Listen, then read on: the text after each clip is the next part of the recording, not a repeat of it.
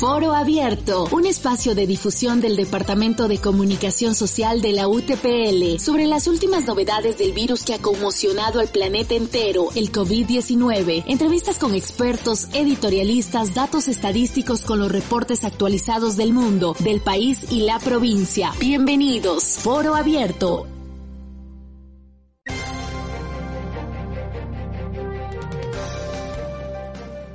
Amigos, qué gusto como siempre encontrarnos nuevamente en Foro Abierto desde Radio UTPL. Mi nombre es Lourdes Quesada.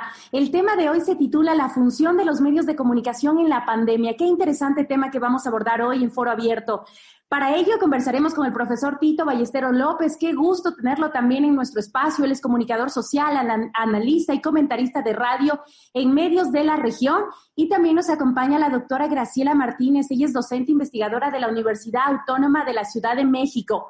Voy a saludar inmediatamente a las radios que están conectadas ahora mismo con nosotros en la ciudad de Loja, Radio Corporación y Radio Mato Belle. Saludamos a Catamayo con Radio Cañaveral y Semillas de Amor, Radio Frontera Sur en Saraguro, Radio Efectiva en Olmedo. Saludamos a Radio Estéreo Vilcabamba en Vilcabamba y en Celica Radio Pucará, esto en Loja y en su provincia, mientras que en la provincia de El Oro, específicamente en el cantón Huaquillas, Radio Onda Sur, y también saludamos a nuestra hermana provincia Zamora Chinchipe con Radio La Voz de Zamora. Para esta entrevista me acompaña Santiago Estrella desde la capital, desde Quito, pero también me acompaña el doctor Hernán Yaguana desde Loja. Inicio con usted, doctor Hernán. Qué gusto. Buenas tardes. Buenas tardes, Lourdes. Un placer enorme volverla a saludar, estar aquí reunidos para hablar de temas que son muy apasionantes, temas incluso muy cercanos a nuestro campo ocupacional. Y ah, bueno, antes de empezar tanto con, con Graciela como con Tito, voy a dar el paso a Santiago en la capital de la República. Santiago, un abrazo enorme. ¿Cómo te encuentras?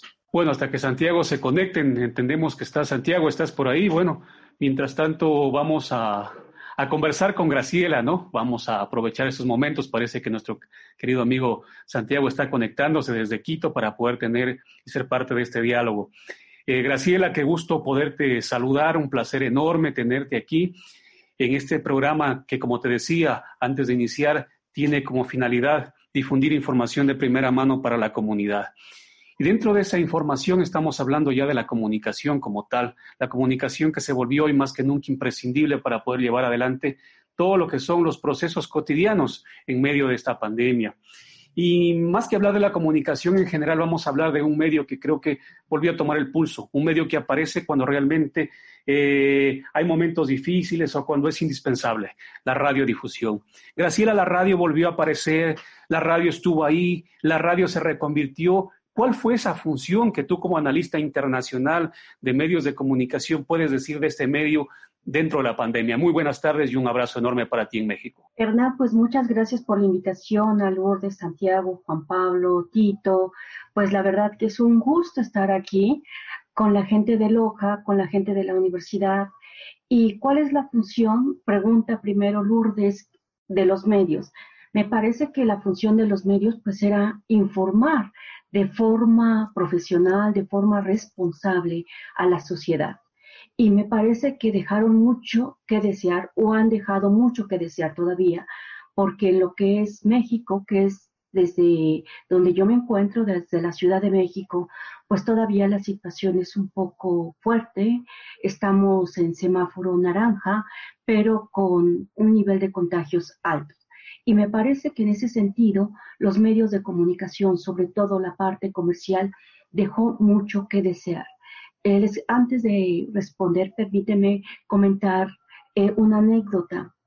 Aquí hay una televisora que se llama eh, Televisión Azteca.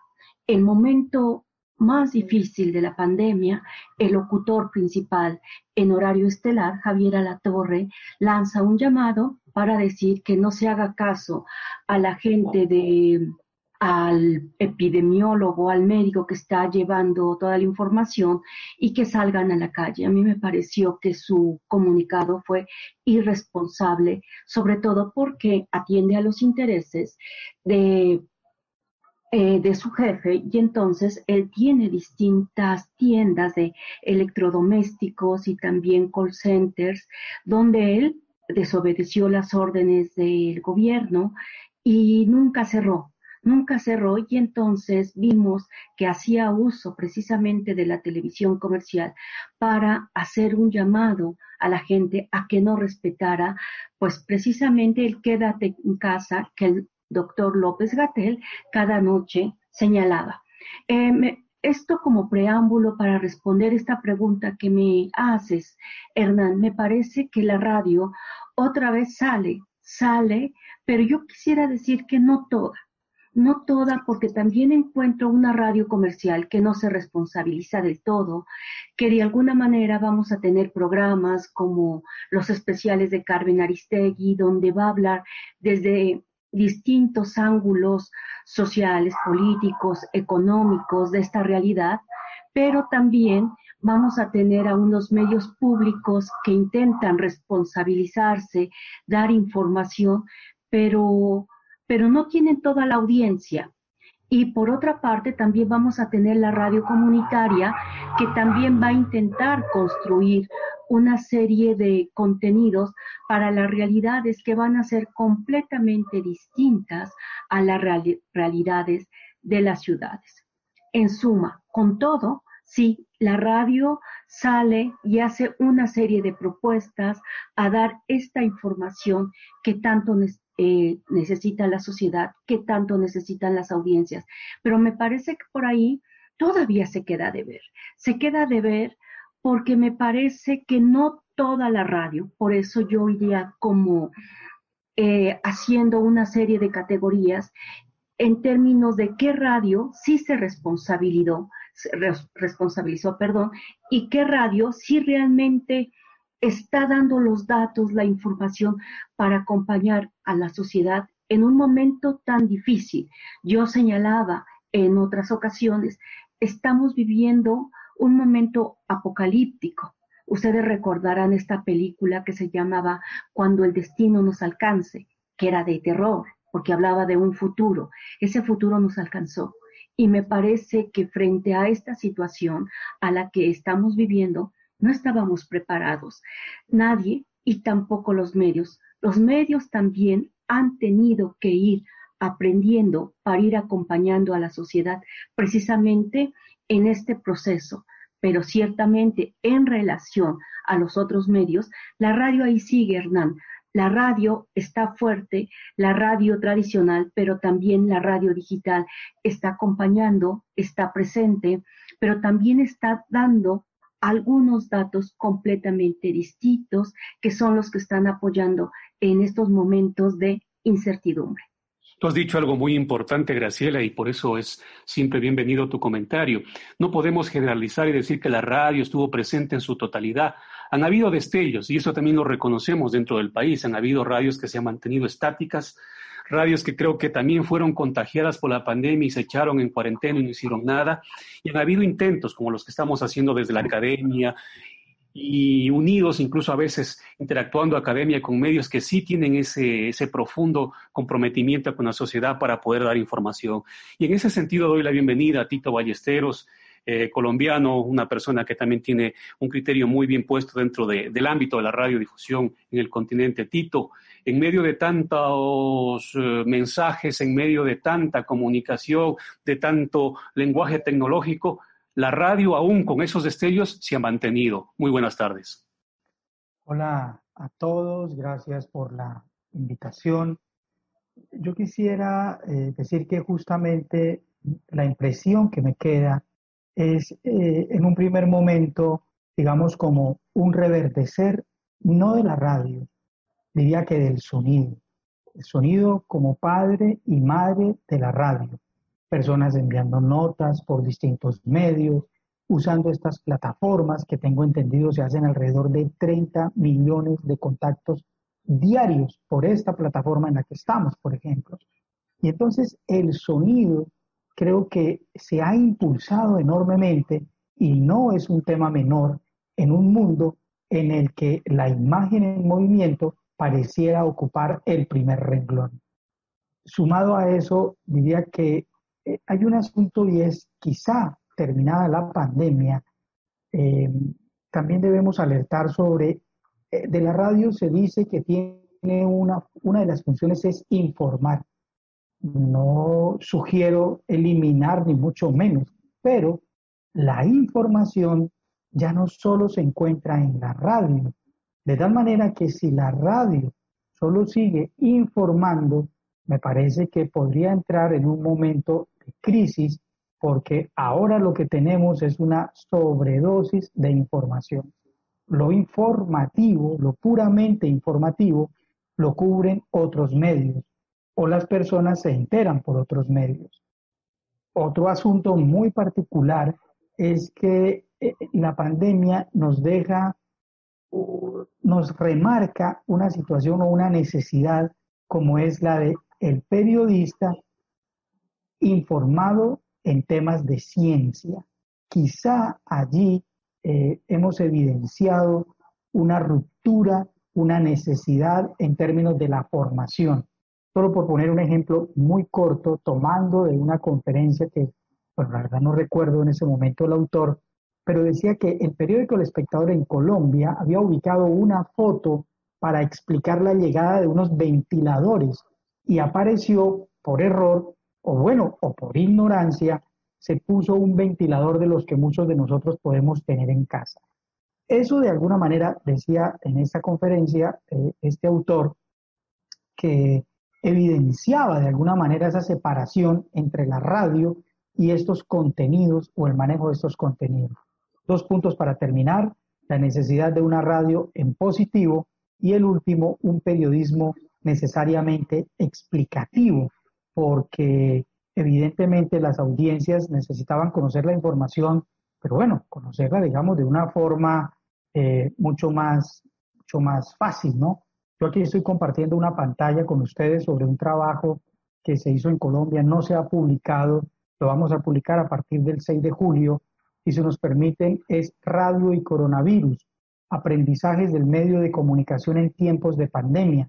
Son 20 puntos, como lo estamos viendo en esta imagen.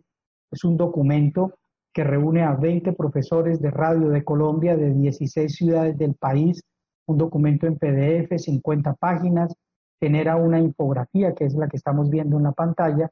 Y también tiene una serie radial de 20 capítulos de 5 minutos cada capítulo en la que, por ejemplo, la radio triunfa, el autor lee su punto y eh, con esto hacemos una, una serie radial. De tal manera que, eh, digamos, en, este sentido, estas son algunas de las circunstancias que podemos nosotros ver en términos de la radio y la pandemia. Tito, muchas gracias por, por, tu aporte, muy interesante. Luego conversaremos esto de la radio de triunfo, porque también hay mucho que hilar ahí. Voy a dar el paso a Santiago, que no pudimos conectarlo desde un inicio. Santiago, ¿cómo estás? Muy buenas tardes. Te dejo con la palabra. Muchísimas gracias, Hernán. Julio, un abrazo fraterno a toda la audiencia. Graciela, Tito, un gusto conversar con ustedes en este foro abierto. Y mm, quisiera seguir la conversación, Graciela, por el lado este de la radio y, y, bueno, en general los medios de comunicación, pero la radio tiene esa característica particular de acompañar a las audiencias y mm, de alguna manera algunas radios, esta generalización siempre es complicada cuando se habla de medios de comunicación, pero algunas radios sí han logrado ir más allá de este tema informativo, que es clave, que es importante. Pero como le decía Tito, ya la información no es un poder hegemónico de los medios de comunicación, eh, se puede acceder por múltiples plataformas a la información, pero sin duda se convierten en filtros los, los medios de comunicación de esa información. Pero me refiero más a este otro ámbito del entretenimiento, del acompañamiento, de la música, de los sonidos, como acompañadores de la cotidianidad, para entender y para eh, tener esos vínculos con la sociedad. ¿Cómo ves esto, estos medios de comunicación? ¿Cómo han logrado acoplarse? y como bien decías en tu primera intervención, eh, sobre todo desde esta lógica, los unos desde lo comercial y tal vez otros desde una lógica más ciudadana, más comprometida con, los derechos, con los seres humanos. Eh, me parece que tienes toda la razón en este sentido. Se han ido acoplando los medios también. Me parece, como también señala Tito, la información ya está en otros lados, pero yo sigo señalando que la responsabilidad es no dar esta información, eh, pues, como la conocemos en términos académicos, sino en términos del relato, en términos de ese relato de, que estoy construyendo como medio de comunicación, teniendo como base precisamente el lenguaje audiovisual, el lenguaje sonoro, el lenguaje escrito, en fin, el lenguaje digital. Cada uno de los medios tiene su propio lenguaje. ¿Cómo yo voy a comunicar? Esa información la voy a bajar, porque de pronto, pues estamos esta, en este mundo de la infodemia, donde todo mundo es experto. Entonces aquí hay que poner un alto. Eh, repito, hablo desde México, donde eh, yo me doy cuenta del medio de comunicación cómo utilizó la pandemia precisamente como uso político, como elemento de polarización, como la pandemia como una forma de control. Entonces, aquí es bien interesante también el uso que se le va a dar al medio y a la información y de pronto yo veía ciertos medios de comunicación donde generaban medio, miedo, perdón, y yo decía, a ver, alto, yo le cambio, este tipo, este, esta tipa es eh, más que comunicadores profesionales, están generando miedo. Y yo le cambiaba, porque el tono de voz, el tipo de información, y frente a eso yo creo que sí hay una responsabilidad, sí hay una responsabilidad que tenemos precisamente como comunicadores. Yo cómo voy a dar esta información. Yo tengo esta responsabilidad con las audiencias es un derecho de las audiencias que yo le dé precisamente contenidos de calidad. Y en una situación de crisis como la que estamos viviendo, ¿cómo yo le voy a dar esta información? Y hablo precisamente a las distintas audiencias, porque no solamente la audiencia es algo abstracto, eh, pueden ser personas de 70, 80 años, 90 años, la gente de mediana edad, los niños. O sea, el niño tiene que estar en casa, encerrado, ¿Cómo le explicas? Y a lo mejor, eh, pues la radio o el podcast o el audio, decía Tito, la importancia del audio, pues me parece que también se revela y se mantiene y se muestra. Yo hablo el concepto de revelar en dos momentos. Revelar como se muestra, pero también revelar como se, se alza en términos de la resistencia. Y aquí, si me permiten, yo quisiera comentar algo también en términos de lo sonoro que yo recién eh, pues comentaba en este seminario que nos invitó Armando Grijalva y yo hablaba precisamente de los sonidos de la subalternidad y de los sonidos hegemónicos.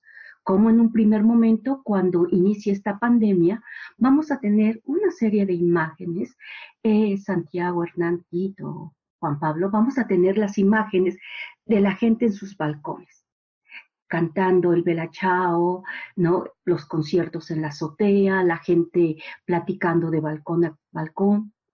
Y yo digo, estábamos hablando de qué? De gente que se podía quedar en casa.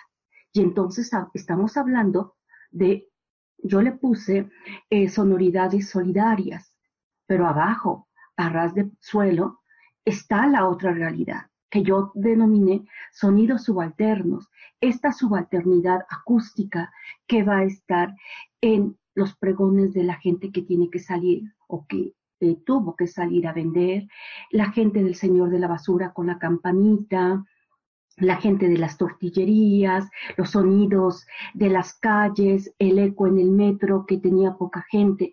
Me parece que hay un mundo de sonoridades que la radio no rescató y que era muy importante que lo rescatara. Es importante que lo rescate, porque me parece que hay un mundo, dice ya Catalí, que me está hablando de esa realidad a partir de lo sonoro. Y la sonoridad me está diciendo mucho de lo que estamos viviendo en este momento, pero yo no veo que la radio lo recoja tanto. Y entonces, por eso, creo que es momento y nos corresponde en términos de, académicos, en términos de profesores, ¿qué nos está dando precisamente la realidad en términos acústicos, y hablo precisamente de todo lo que significa ello, desde las palabras, la música, etcétera, etcétera, pero en términos precisamente de esta realidad que me está hablando, me está gritando, me está diciendo cosas y llevarla a la radio. Creo que la radio está trabajando en ello, pero falta mucho más. Y cuando hablo de la radio, hablo de la radio tradicional, pero también hablo de la radio digital, hablo del podcast, hablo precisamente de los géneros híbridos. Y creo que en ese sentido, todavía le está faltando a esta radio de la pandemia que recoja todas esas realidades, todas estas historias de vida que creo que son importantes para entender lo que estamos viviendo. Dentro de esas sonoridades, Graciela, ahora me hacías acuerdo, a, yo vivo en la zona de la mitad del mundo y acá recuerdo justamente eh, los lunes, miércoles y viernes pasan los, el, el, carro recolector de la basura, 11 de la noche más o menos es la hora que pasa, y pasa con una música de fiesta, es como que viniera un carro de fiesta. La primera vez, claro, me llamó la atención, asomé la, cabeza a la ventana y, claro, les veía a los trabajadores eh, dentro de todo lo complejo, de lo difícil de la situación, eh, felices en su trabajo, acompañados por la música, por la sonoridad. Pero dentro de eso, Tito, mm, quisiera que eh, abordemos un tema que, o un término que, que se ha utilizado mucho en estos tiempos, que es el reinventarse. Eh, y, a todos se nos ha puesto esta idea de reinventarnos a través de las tecnologías, de las plataformas, y eh, sobre todo los educadores, por ejemplo, hay que reinventarse, bueno, en todos los campos. Pero quisiera una apreciación tuya, Tito, de los medios en, este, en estos tiempos de pandemia. Y, y ahora con lo que decía Gabriela, eh, Graciela, perdón, ya te cambié el nombre, Graciela, este, mm, eh, yo tengo una radio acá que la escucho permanentemente y desde hace tiempo, no desde ahora en la pandemia, ubican estas radionovelas ya de mucho tiempo, como Calimán, y, los niños se conectan mucho con las radionovelas, eh, como, como estas de Calimán o Porfirio Cadena.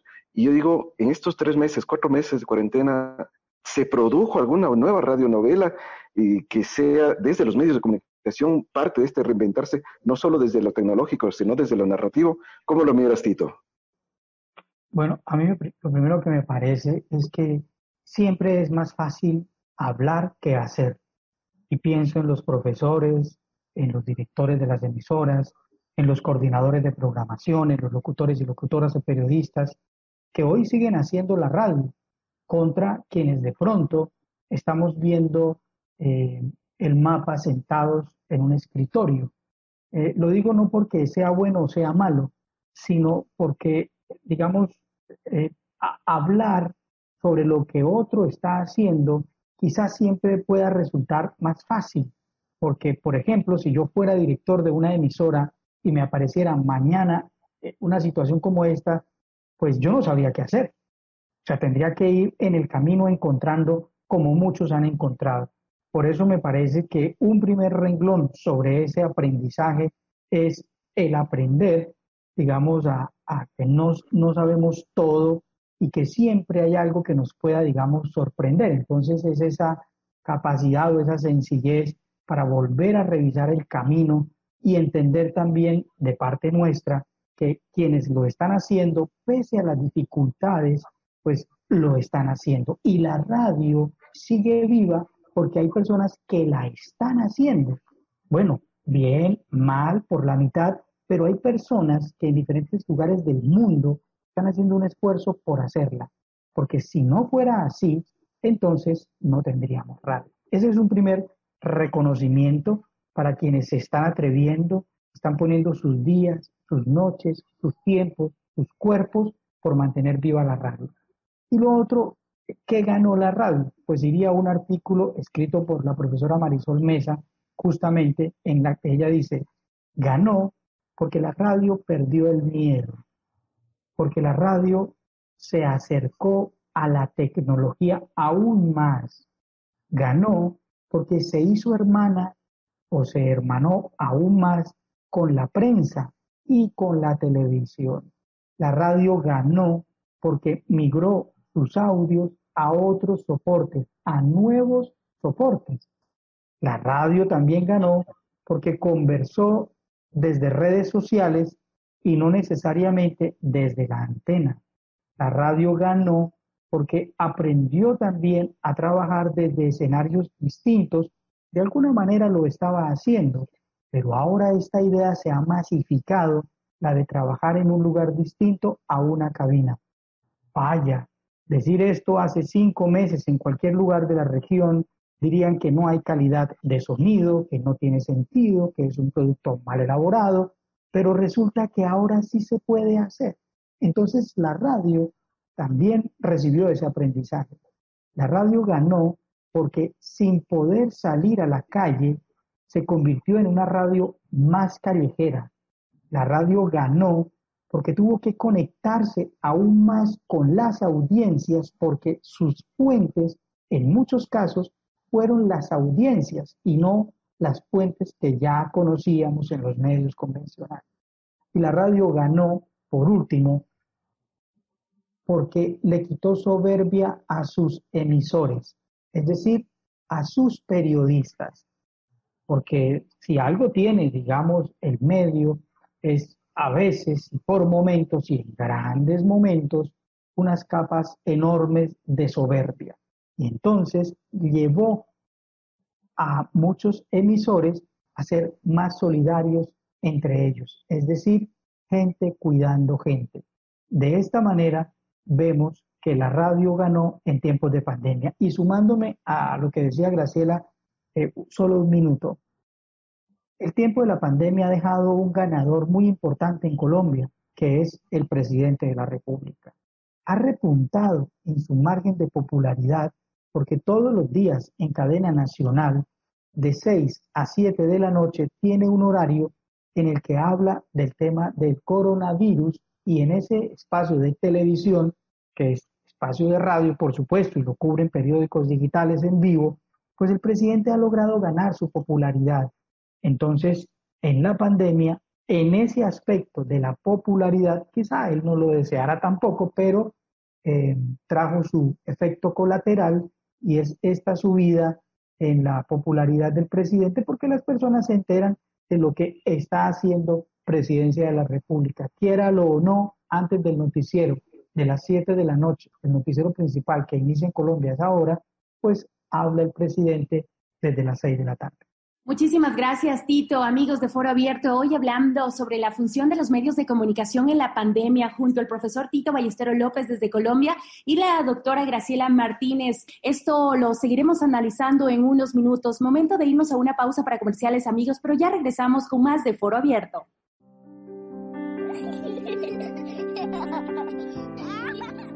Ahora que nos toca quedarnos en casa por el coronavirus, ¿qué puedes hacer como papá y mamá? Podemos crear rutinas, o sea, programar cosas para hacer a lo largo del día. Por ejemplo, con mis hijos e hijas pusimos una hora para acostarnos y otra para levantarnos. Y en mi casa ya tenemos un horario para limpiar la casa, repasar tareas de la escuela, jugar y pasar tiempo en familia. Es bueno tener una rutina. Sí, las rutinas van a permitir vivir con alegría, en paz y armonía. ¿Te animas? Prepara una rutina con tu familia. Protejamos a la niñez.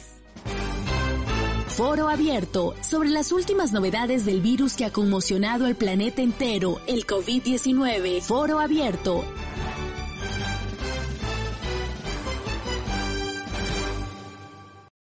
Amigos de Foro Abierto, estamos de vuelta y hoy hablando sobre la función de los medios de comunicación en la, pandemia. Ahora mismo voy con una pregunta para Tito.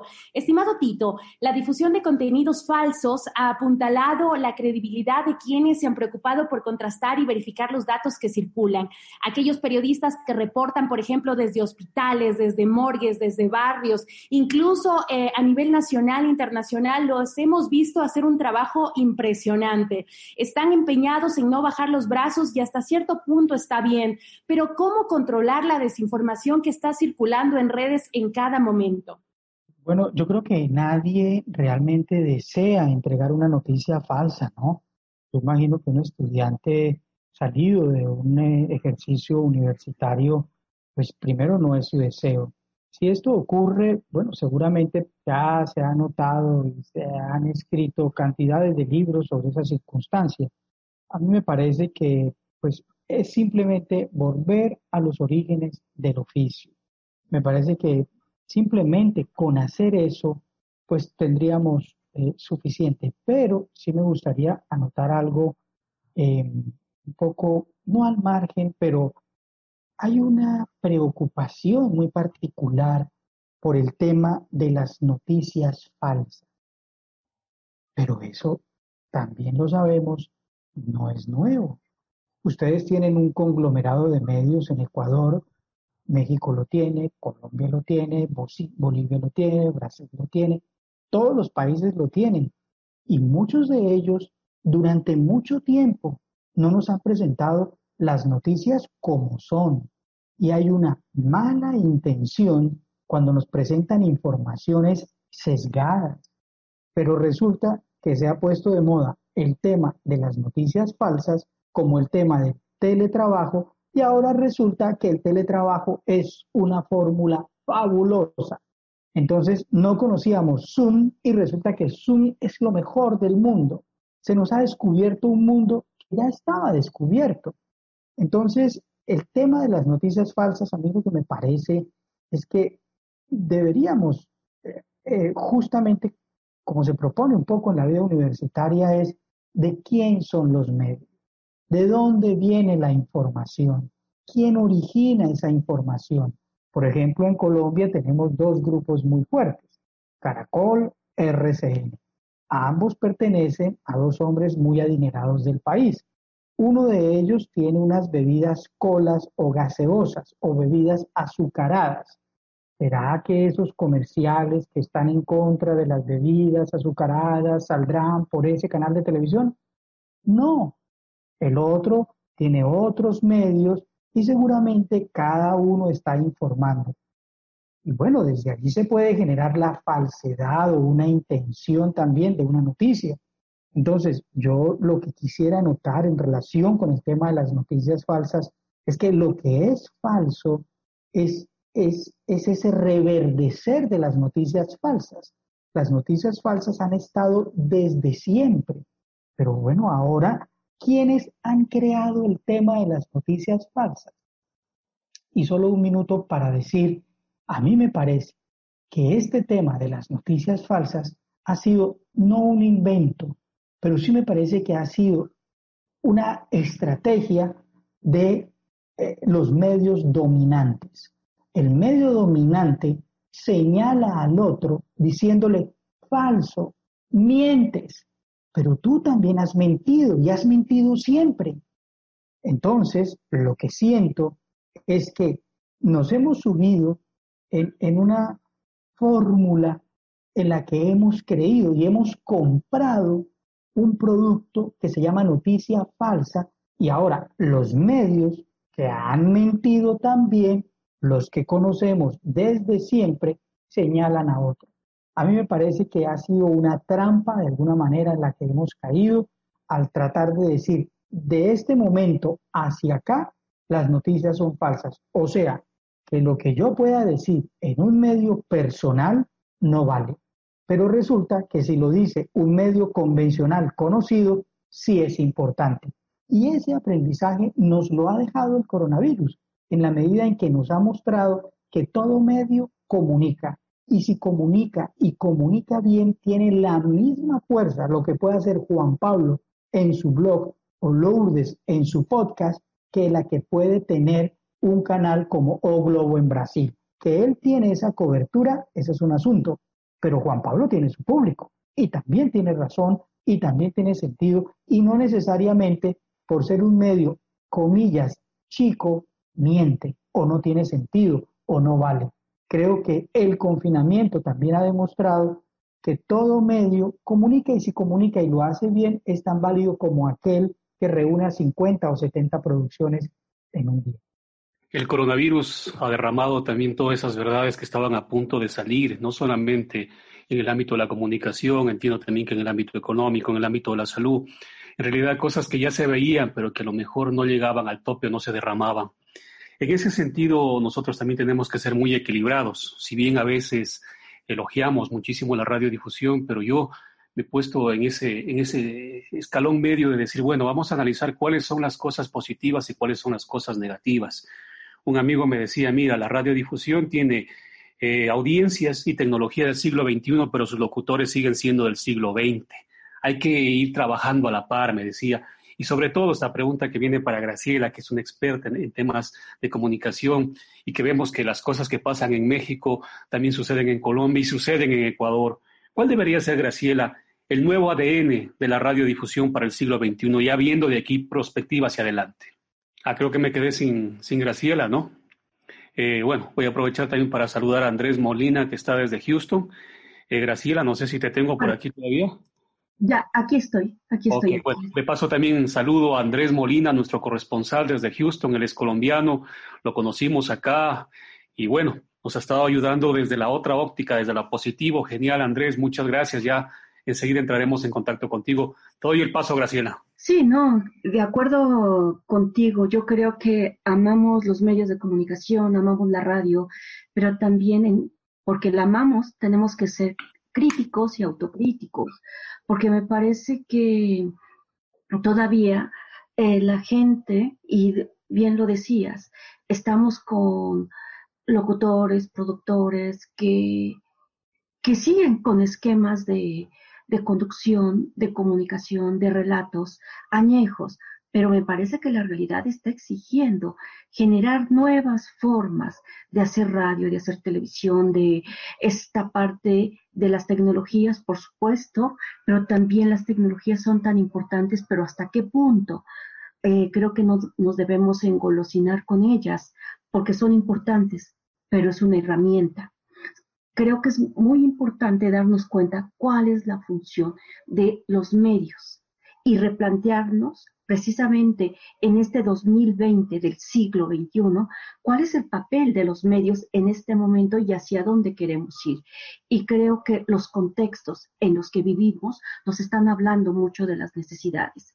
Creo que el contexto de lo que, pasa en Colombia, lo que pasa en Ecuador, en Brasil, en México, hacen que que esta forma de hacer comunicación vaya cambiando. Eh, pongo el ejemplo. En México, ustedes saben que está como presidente Andrés Manuel López Obrador. Eh, durante años eh, estuvo, estamos hablando más de 40 años, ¿no? se desmanteló el sistema de salud se desmantela precisamente muchos servicios públicos. Y entonces, ahorita lo que estamos viendo va a ser una polarización informativa, donde, bien decía Tito, la fake news no es nueva. Sin embargo, en el manejo que se le está dando aquí en México es tremendo, pero no saben eh, ustedes qué tipo de cosas se inventan. Entonces estamos viviendo una polarización creo que única en la historia de este país. Si ustedes vinieran a México, eh, verían precisamente cómo se han exaltado racismos, clasismos, odios, y esos discursos están en la radio. Esos discursos están en la televisión. Entonces, de pronto, uno piensa, ¿cuál es el papel precisamente de los medios de comunicación? Primero, decía yo, replantearse cuál es la función que tienes frente a la sociedad y cuál es eh, de forma comillas, ¿eh? obviamente sé que no existe la objetividad, pero ¿cómo puedes acompañar a este país en este proceso que estamos viviendo? Simplemente la semana pasada, para que vean la situación. Pandemia, temblor de 7.4 grados, atentado contra el secretario de Seguridad Pública, como jamás lo habíamos visto. Yo solamente solo había visto en las series. Eh, la nube, la nube de polvo de África. Bueno, hasta ayer a la broma, la semana pasada hasta salía la risa, precisamente porque la situación, la coyuntura en la que se encuentra un país, me parece que nos obliga a replantearnos cuál es el papel de los medios de comunicación y cuál es el papel de la radio. Y me parece que en ese sentido, pues obviamente como esto ocurre eh, con tal eh, rapidez, y como ya bien lo decían, no da tiempo de la reflexión al que se está haciendo todos los días, pero me parece que a los directivos sí, los directivos tienen que hacer ese trabajo. Me parece que a veces no se comprometen y no hacen precisamente eh, un proyecto de emisora de radio, de televisora y hacia dónde vamos. En la academia, hacia dónde, comenzar a reflexionar y hacer trabajo empírico. Me parece que por ahí se tiene que andar. Y es el momento precisamente de converger audiencias, productores, eh, académicos. Es el momento de unir experiencias para generar y sacar de, esta, de este paréntesis lo mejor, porque me parece que si le damos la vuelta, podemos ver esta pandemia como una gran oportunidad que tenemos todos los seres humanos para replantearnos. Ah, suena utópica, ¿no? Sueño, sueños, eh, parezco soñadora, pero me parece que esto es importante. ¿Cómo es que hay, que soñarlo, Graciela, hay que, hay que soñarlo porque eh, es necesario que dentro de todo este fenómeno que nos ha traído el COVID, y como bien lo has descrito, son situaciones donde los directivos, donde los que están a cargo de los medios tienen que repensar, reflexionar, pero también viene una parte de la sociedad, eh, de la ciudadanía, de también ejercer esa reflexión y esa presión, y viene muy acertadas tus, tus palabras para poder ponernos desde ese punto de autocrítica a los medios de comunicación y poder construir mm, nuevas formas de sociabilidad que nos ayude a, a, seguir más humanos en este, en este mundo. Tito, me, gustó algo y, quisiera continuar por decir la conversación de algo que decías antes de la, de la, pausa, que tiene que ver con el periodismo científico, y que tal, tal, vez es una de las ramas más olvidadas del periodismo, y ahora se ha privilegiado mucho el periodismo económico, todo lo que tiene que ver con la economía, con la política, con la salud, eh, pero el periodista científico está allí con muy pocos espacios, con muy pocas posibilidades y tal vez con muy poca preparación. Hay deudas pendientes de los periodistas que tenemos que seguir saldando, estimado Tito. Oh, claro, claro, ese es un vacío ineludible. Es más fácil hacer una transmisión y llegar al en vivo a partir de una zona segura que cuando nos sorprende una circunstancia como esta, sobre todo con algo que es el uso del lenguaje. Y vaya, a propósito de esto, la radio también de alguna manera eh, fue más oral, ¿no? O está siendo más oral en este tiempo de pandemia. Pero no solo es el tema del periodismo eh, eh, científico, Santiago. Dentro de poco tiempo sabemos que las personas van a tener más años de vida. Entonces, vamos a tener que especializarnos en términos del lenguaje, de cómo cubrir o satisfacer las necesidades para las personas adultas mayores. También sabemos que eh, dentro de poco, bueno, ya está ocurriendo eh, esa preocupación que existe por los temas ambientales. Quiere decir que ese tema ambiental empezará a formar parte de las parrillas de programación de las emisoras en todo el mundo. Pero no solo eso, también aparecerán como, la sociedad va cambiando, la radio se va poniendo a la altura de la misma sociedad. Aparece el coronavirus, la radio termina impactada respondiendo a esta urgencia, pero mañana será otra. Por eso, cuando se pregunta cómo será la radio del futuro, la respuesta más sencilla es que la radio será como sea la sociedad en donde vive la radio. Graciela ha notado una serie de circunstancias en México y la radio, lo ideal es que se ponga a tono con esas circunstancias. Nosotros en Colombia vivimos un conflicto armado, el que ya se conoce largamente, y la radio se pone a tono con esas circunstancias. Lo cierto es que el medio cumple su función cuando se pone a tono, cuando inclina la voz en favor de esa circunstancia. Y para cerrar diría algo corto. Creo que la radio al final, de alguna manera, esa toma de partido se le va a empezar a notar más a los periodistas en adelante. Creo que el periodista va a dejar de ocultar su postura, de hecho ya lo está haciendo, porque poco a poco se irá desmantelando aquella idea de que los oyentes no sepan a qué partido político o qué idea política puede tener o qué visión política puede tener un periodista. Hay una frase que dice, dime qué medio de comunicación escuchas y te diré a qué partido político pertenece. Qué interesante lo que menciona Tito y por supuesto qué buenas reflexiones las que estamos viviendo ahora en este foro abierto, el último programa de esta temporada. Seguiremos con más programas.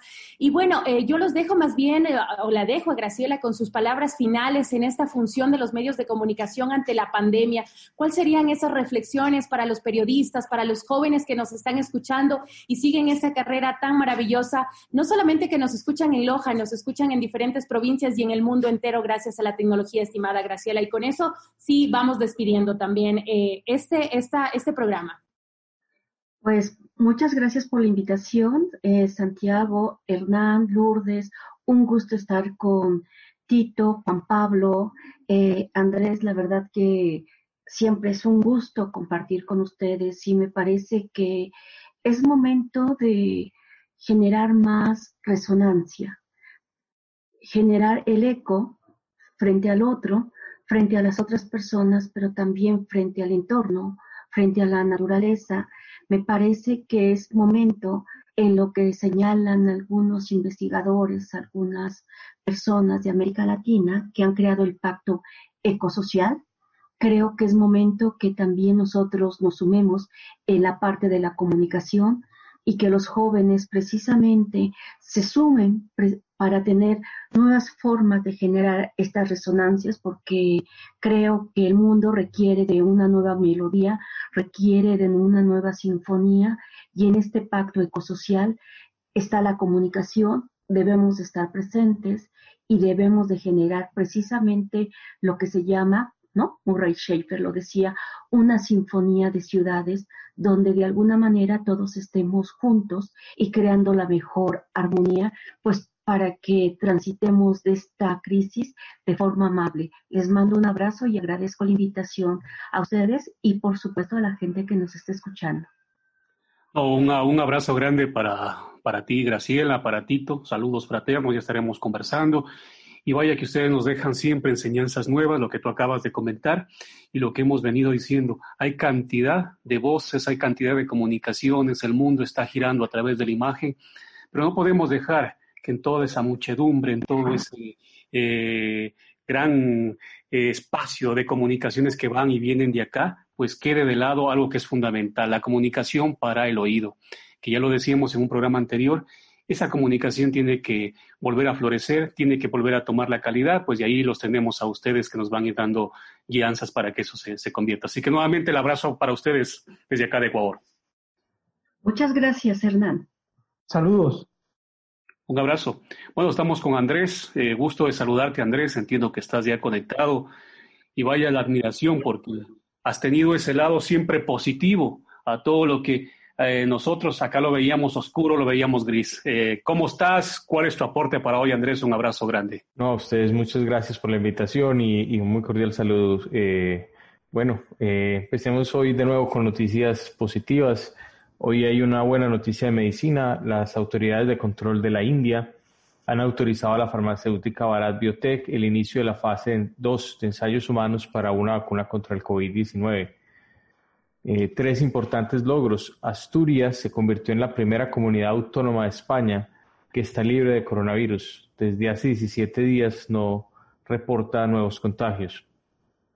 Según el ministro de Ciencia e Innovación español, Pedro Duque, España está preparada ya para producir una vacuna contra el COVID-19 dentro de pocos meses, luego de un proceso de reconversión de varias empresas de vacunas veterinarias.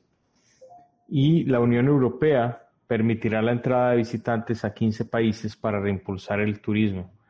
Una consecuencia positiva, según Christopher Monroe, físico e ingeniero de la Universidad de Maryland, las condiciones creadas por el confinamiento ordenado eh, para contener el COVID-19 han mejorado las circunstancias para los experimentos necesarios para desarrollar computadores cuánticos. Y por último, como siempre, una frase de inspiración. Eh, esta es una frase del escritor estadounidense Tom Clancy. El ser humano es una criatura de esperanza e inventiva y ambas cualidades desmienten la idea de que no es posible cambiar las cosas. Bueno, ese es como el mensaje para hoy que sí es posible cambiar las cosas y hacer que este encierro, que esta pandemia eh, cambie pronto y crear las condiciones para que pase pronto y, crear un mundo mucho más justo eh, después de que esto pase. Un saludo a ustedes muy grande y espero verlos muy, muy pronto. Y esa era siempre como que la cuando finalizaba Andrés, ¿no? Ahora con Andrés creo que hemos estado en estos eh, casi tres meses pues de programas y la hemos pasado muy bien. Y, y, yo de Andrés admiro muchísimo y también quiero sumarme a esos agradecimientos porque realmente es una persona súper positiva. Nos traía noticias a pesar de todas las cosas feas que, que pasábamos, no solamente en el Ecuador, sino en el mundo entero. Así que gracias Andrés, gracias por la confianza y por estar día a día enviándonos esos audios que han aportado muchísimo a Loja, a Zamora, a El Oro y a todas las personas en el mundo entero que nos han escuchado y por supuesto que te han escuchado. Amigos, es momento de irnos con el segmento reportaje y nos vamos hacia Quito, donde justamente está Santiago a escuchar a Fátima Dávila con su segmento reportaje y luego sí regresamos para despedirnos en este foro abierto. Es momento de enlazarnos. Es momento de enlazarnos. Ahora mismo una conexión con nuestros reporteros del Ecuador y del mundo. Hola amigos de Radio UTPL, soy Fátima Dávila desde el programa Foro Abierto, gracias a las radios que se entrelazan a nuestro canal. Y empezamos con mi reporte desde la capital del Ecuador.